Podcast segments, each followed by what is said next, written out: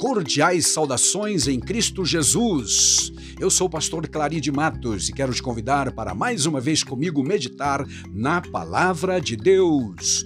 Nos episódios últimos, nós temos estudado a respeito da supremacia das Escrituras Sagradas, seguindo um roteiro de estudo bíblico em nossa igreja sobre a Palavra de Deus em nossa escola bíblica dominical. Temos visto que a palavra de Deus é inspirada por Deus, o Espírito Santo, e por consequência ela é inerrante, é infalível e também tem autoridade suprema nos assuntos da espiritualidade, falar sobre Deus e o plano glorioso de salvação.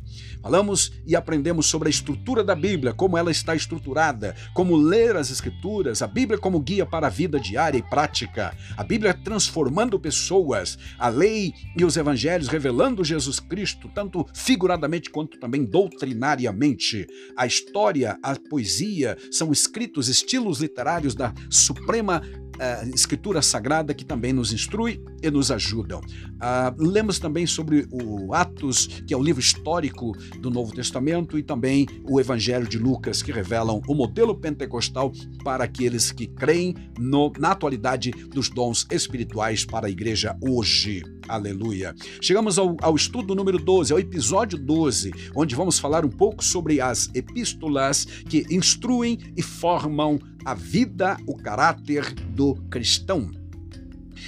Em 2 João 1 e 3, nós lemos o seguinte: A graça, a misericórdia, a paz, da parte de Deus, Pai de, de nosso Senhor Jesus Cristo, e o, do Filho do Pai, sejam convosco para a verdade em amor. Na verdade e em amor. Isso está escrito em 2 João, lá no versículo 3. 1 Coríntios diz, verso 1, Paulo, chamado para ser apóstolo pela vontade de Deus, e o irmão Sóstenes, a igreja de Deus que está em Corinto, aos santificados em Cristo Jesus, Jesus chamado para ser santos, com todos os que em todo lugar invocam o nome do Senhor nosso Deus. A graça, a paz da parte de Deus, nosso Pai e do Senhor Jesus Cristo também. E de Pedro nós temos o texto de 1 Pedro 1 e 1, que diz: Pedro, apóstolo de Jesus Cristo, aos estrangeiros dispersos lá pelas regiões do Ponto, da Ásia, da Capadócia, da Ásia e da Bitínia, eleitos segundo a presciência de Deus Pai, em santificação do Espírito para obediência e aspersão do sangue de Jesus Cristo, graça e paz vos sejam multiplicada. Amém.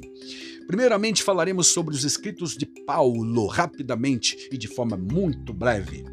As epístolas paulinas, portanto, elas nos instruem em vários dos itens doutrinários, mas especificamente, por exemplo, sobre as doutrinas da salvação Neste grupo de doutrina, nós temos os aspectos gerais da salvação em Cristo. Aos Romanos destaca-se que o justo viverá da fé, conforme Romanos capítulo 1 e o versículo 17. Cristo nos libertou do pecado mediante o sacrifício remidor. Dessa forma, pela fé em Cristo, somos declarados justos pelo glorioso texto de Romanos 3, por exemplo, versos 23 até o 25, onde no 23 ele diz que todos pecaram e carecem da glória de Deus. Mas nos versos seguintes, 24 e 25, ele especifica e diz que não é necessário que o pecador continue perdido e destituído da glória de Deus, porque há uma solução. Há alguém que pagou o preço, que realizou uma obra redentora e agora o pecador precisa ouvir esta mensagem, crer nesta mensagem, aceitar no seu coração e vivê-la para a glória de Deus, então ele será redimido. Aleluia. Aos Gálatas sobre a salvação, Paulo assegura que ninguém é justificado pelas obras da lei, ou seja, atos próprios ou meritórios. Ninguém vai ser salvo ou chegar no céu diante de Deus e dizer: Eu vim porque mereci, porque fiz por onde. Não, absolutamente não. É simplesmente pela graça de Deus. Aos Efésios, capítulo 2, versos 8 a 10, também diz e deixa muito claro o apóstolo querido que a salvação é pela graça, mediante a fé Aleluia. E aqui há duas palavras importantíssimas doutrinariamente, teologicamente na Bíblia Sagrada. A graça de Deus, que é comparada com uma mão divina estendida para nos alcançar, mas também a fé, que é a mão humana que se estende para Deus para receber ou aceitar a provisão de Deus para a salvação. Aleluia.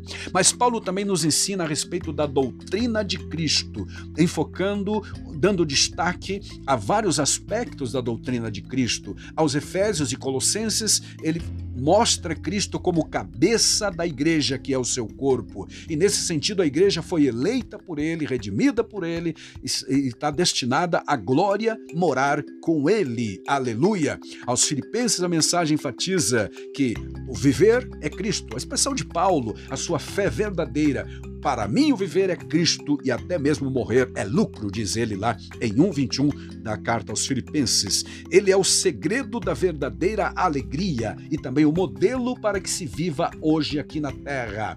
De, afinal, Jesus Cristo deixou a sua glória, despiu-se da sua majestade temporariamente, viveu na terra como ser humano comum, normal, então na condição de, de pecador, de homem, de humano, assumiu a posição de servo, inclusive, e foi morto na cruz do Calvário. Aos Colossenses, Paulo sublinha que a vossa vida, nossa vida, a vida da igreja, a vida do crente está escondida em Cristo Jesus. Portanto, somos inteiramente dependentes dele. A igreja está unida a Cristo, é, morta, diz ele, em, em Cristo, morreu para o mundo, morreu para o pecado, mas está vivo em Cristo, conforme Gálatas 2, é, aliás, Colossenses 2, 2, 2, 10 e 2, 20. Em resumo, meus amados, Cristo é tudo para os crentes, para aqueles que acreditam nele. Ele é a nossa suficiência. Aleluia. E nas epístolas paulinas também encontramos as instruções sobre as últimas coisas, que tecnicamente, teologicamente, são chamadas de as doutrinas da, da, da escatologia proféticas, aquelas que apontam para os últimos tempos e as coisas que lá acontecerão. Primeiro, principalmente em 1 aos Tessalonicenses, nós vamos encontrar sobre o retorno de Cristo para nos buscar. Aqueles que estivermos vivos seremos arrebatados, transformados num abrir e fechar de olhos, bem como também ressuscitarão aqueles que morreram em Cristo Jesus. Texto de 1 aos Tessalonicenses, capítulo 4, 13 a 18, nós encontramos este glorioso ensino, a vinda de Cristo que se dará em duas fases. Primeira chamada de arrebatamento e a segunda, sete anos depois, com a igreja glorificada, aleluia, ele voltará e então física e visivelmente pisará o solo lá no Monte das Oliveiras, conforme o uh, texto sagrado de Zacarias 14, por exemplo. Já em 2 aos Tessalonicenses, ele, Paulo aponta e fala que após o arrebatamento começará um período de juízos na terra, que ele chama de o dia de Cristo e os profetas do Antigo Testamento chamam de dia do Senhor. É a grande tribulação que se desencadeará desencadeará aqui na terra. Enquanto a igreja estará arrebatada, participando do tribunal de Cristo e bodas do Cordeiro nos ares, lá no céu, aqui na terra acontecerá a grande tribulação. Aleluia.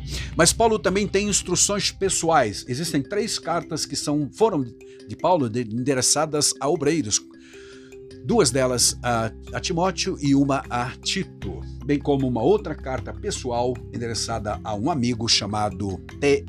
É, Filemon, Filemon, onde ele recomenda um fugitivo é, escravo que agora, depois que o encontrou em Roma, se converteu e agora está voltando para casa. Filemão tem uma mensagem de perdão e Paulo então enfatiza. Nas cartas a Timóteo e Tito, encontramos basicamente instruções de como o pastor, o obreiro, o ministro deve tratar com o dia a dia, com as lides ministeriais, o dia a dia da igreja, instruir a igreja, é, elaborar doutrina, pregar, ensinar, combater as heresias e também instituir o ministério ou ainda consagrar outros obreiros para o ajudar no trabalho. Todas estas instruções nós temos nas cartas a Timóteo e a Tito também.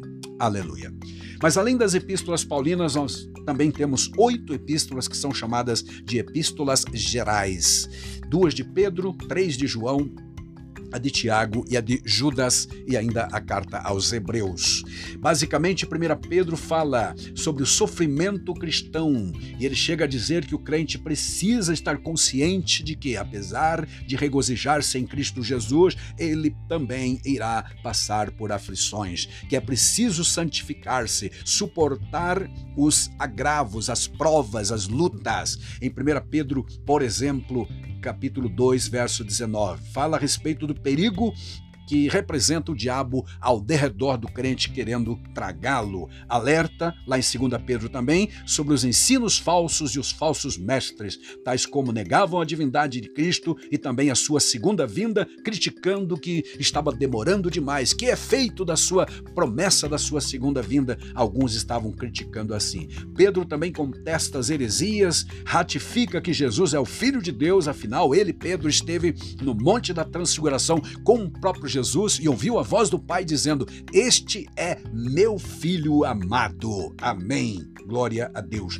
Nos escritos de João, nós vamos ver em 1 João as advertências dele sobre o falso ensino que negavam a encarnação do Verbo, as demais heresias gnósticas que eram pregadas por lá são combatidas também por ele. Ele explica que o salvo deve viver em comunhão com os irmãos, afastar-se da prática do pecado, amar aos outros, vencer o mundo pela fé e assim por diante. Em 2 João, as heresias também são combatidas, o gnosticismo, o docetismo, que eram filosofias pregadas, disseminadas, infiltradas nas igrejas de então.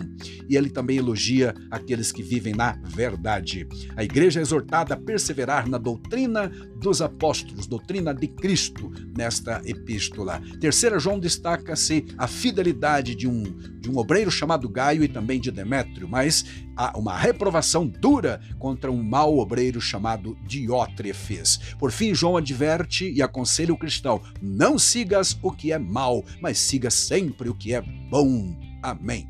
Nas epístolas gerais de Hebreus, nós vamos ver a supremacia de Cristo. Ele é o sumo sacerdote que, com seu próprio sangue, não com sangue de outros animais, aleluia, não de sangue de animais, melhor dizendo, é, purificou para sempre, aleluia, o santuário e tornou uh, efetiva a possibilidade da salvação em Cristo. Desse modo, o crente é estimulado a olhar para Jesus, autor e consumador da fé.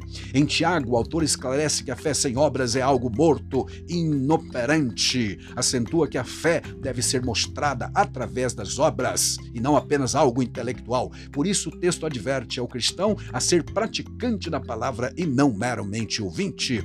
Em Judas, o alvo é exortar a batalharmos pela fé. Verso 3 da epístola. Por causa disso, as heresias deverão ser combatidas. Isso por causa das heresias, aliás, que estavam infiltradas lá na igreja daquele tempo. Assim, o crente é instruído a orar e perseverar na esperança e no amor de Deus.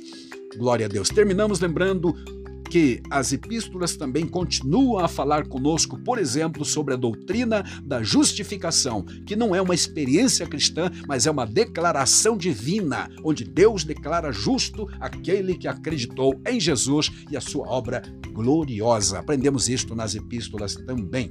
E de forma geral, as epístolas ensinam sobre a santificação, quase todas elas, como por exemplo 1 Pedro, capítulo 1 e verso 15 e 16. Santificação que tem a conotação de ser separado do mundo e do pecado, mas também de consagração ou dedicação, porque a gente se separa do pecado, mas consagra-se a Deus. Este é o sentido duplo da santificação.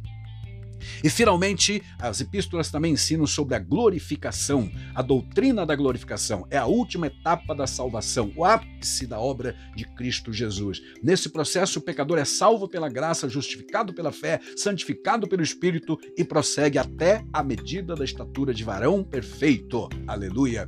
Quer dizer que ao final do processo todo, nós vamos então encontrar o Senhor na glória e viver com Ele para sempre, recuperado que foi a glória perdida no Éden por causa do pecado de Adão, conforme 1 Coríntios capítulo 15, 45, onde Paulo chama Adão de o primeiro Adão. Trata-se, portanto, da promessa da futura transformação de nosso corpo mortal em um corpo de glória. Filipenses capítulo 3, versículo 21. Aleluia! Isto se dará por ocasião da vinda de Cristo. Que Deus em Cristo te abençoe grandemente e que possamos viver esta realidade, os ensinos preciosos das epístolas que fazem parte das Escrituras inspiradas por Deus. Elas nos instruem e formam o nosso caráter cristão.